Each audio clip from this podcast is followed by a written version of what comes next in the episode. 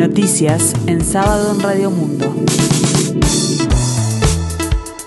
Informa Gustavo Pérez de Rueta. El tiempo continúa fresco aquí en el sur, cielo nuboso, 19 grados la temperatura, 58% el índice de humedad. El tema más importante que se trató en la reunión celebrada en forma reciente entre los presidentes de Uruguay y Francia, Luis Lacalle Pou y Emmanuel Macron, fue el posible acuerdo del Mercosur con la Unión Europea, según confiaron fuentes del gobierno uruguayo. El encuentro celebrado en el Palacio del Elíseo, sede de la presidencia francesa, fue de carácter privado y no estaba fijado en la agenda pública del mandatario francés. El mismo ocurrió en forma previa al partido de rugby Francia-Uruguay, recientemente disputado. La reunión surgió tras el encuentro en julio que ambos mantuvieron en Bruselas con motivo de la cumbre entre los países de la CELAC y la Unión Europea. Francia es uno de los países del bloque europeo que mostró más reparos al avance debido a la política de protección de su industria agropecuaria, así como por las exigencias ambientales que se agregaron al Mercosur para concretar el acuerdo firmado en 2019, pero que carece de ratificación legal para su puesta en marcha, pese a los 25 años de negociaciones.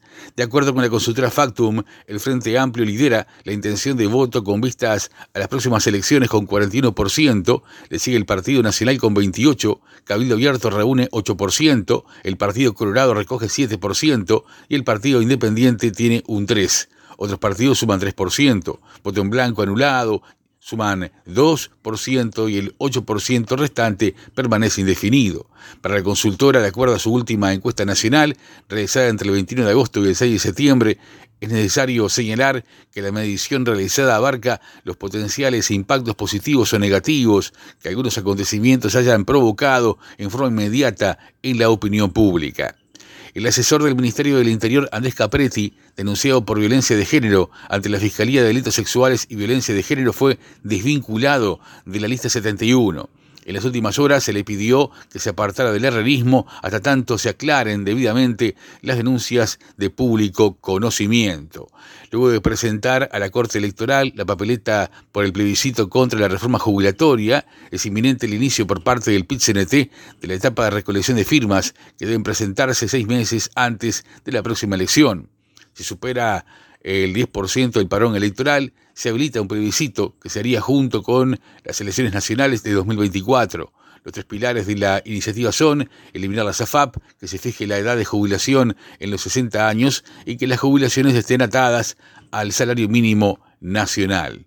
La Suprema Corte de Justicia falló por mayoría que es constitucional la solicitud hecha por la Junta de Transparencia y Ética Pública JUTEP al senador del Partido Nacional Juan Sartori para que presente tal como establece la ley la declaración jurada de bienes de su esposa.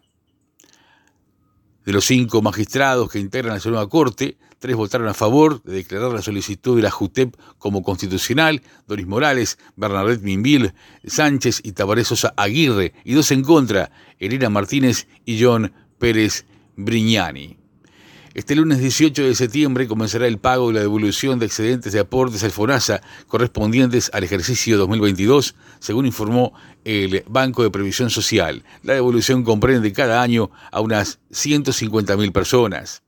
El delantero de Boca Juniors de Argentina, Edison Cavani, prestó su imagen y donó una camiseta de la institución en la que milita para que sea subastada este domingo a beneficio de la reconstrucción de la sede del Club Atlético Boys que fue arrasada por un voraz incendio. El club misionero sufrió pérdidas eh, cuantiosas hace dos semanas. La barbacoa quedó totalmente destruida y el techo se cayó. También quedó afectada la zona del gimnasio y la instalación eléctrica general, afirmó eh, Sebastián Alonso, su presidente. Tras lo ocurrido, Goes continúa dando a conocer a través de sus redes sociales cuáles son las vías de colaboración para ayudar a la institución a superar este momento adverso. El club precisa de todas y todos. Acércate a colaborar con colectate.com.uy. El número de cuenta es 11.247 y se puede abonar por diferentes medios de pago. Cada apoyo cuenta para poder volver a abrir el club. Se expresa en la cuenta oficial. La segunda subasta de la camiseta oficial de Boca Juniors, autografiada por Cavani, tiene entonces como base los 2.000 pesos uruguayos y su tiempo límite es este domingo 17 de septiembre a las 12 horas. La final de la Copa Sudamericana se jugará en el campus de Maldonado. El departamento esteño será escenario el 28 de octubre de la final de la Copa Sudamericana, confirmaron fuentes de la Intendencia Fernandina. Racing de Montevideo anunció la salida del entrenador argentino Gustavo Fermani busca a su reemplazante. Aunque decidió renunciar al cargo en el plantel principal, se mantendrá como coordinador de las categorías formativas del club.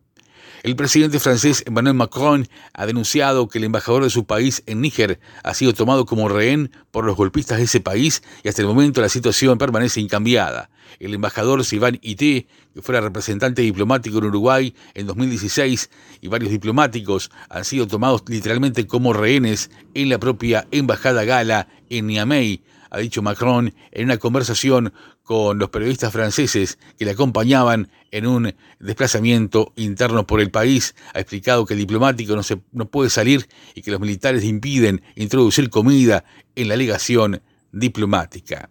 El tiempo continúa fresco aquí en el sur, cielo nuboso, 19 grados la temperatura, 58% el índice de humedad. Para el resto del día, cielo claro y algo nuboso, ventoso en zonas costeras, con una máxima de 21 grados. Para mañana domingo, 17 de septiembre, la mínima será de 9 grados y la máxima de 18.